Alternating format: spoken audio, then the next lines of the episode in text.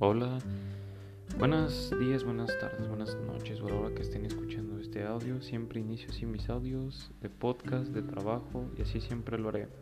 Mi nombre es Samuel Baraja Rocha, soy estudiante en la UNID de la carrera de Derecho y hoy les voy a hablar del amor, la fe, caridad y esperanza. Bueno, empezamos con el amor. Es un sentimiento de afecto universal que se tiene hacia una persona, animal o cosa. El amor también hace referencia a un sentimiento de atracción emocional y sexual que se tiene hacia una persona con la que se desea tener una relación o convivencia bajo el mismo techo.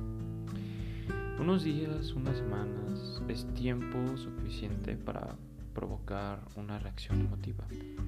El llegar a amar algo es fácil, simplemente uno olvida lo que le desagrada de eso. Bueno, seguimos con la fe.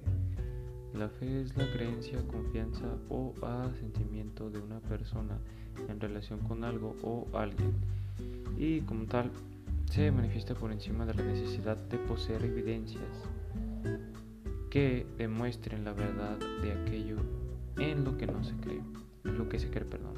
La palabra proviene del latín fides, que significa lealtad. El tener una fe nos da paz interior porque vivimos en un, en un mundo de ilusiones y cada quien elige creer en la ilusión que más le convenga. Esta frase es muy buena porque la fe nos da paz, el creer en algo trae paz, el creer y que te venga la narrativa de que eh, esta no es la única vida que tendrás, da un cierto tipo de paz interior. Y bueno, de ahí nos pasamos a la caridad. La caridad es una virtud que no toda persona tiene. La caridad este, se divide en varias cosas, en, en, tener una actitud solidaria con el sufrimiento ajeno, esto también en dar limosna o auxilio a quien presenta necesidad. Eh, y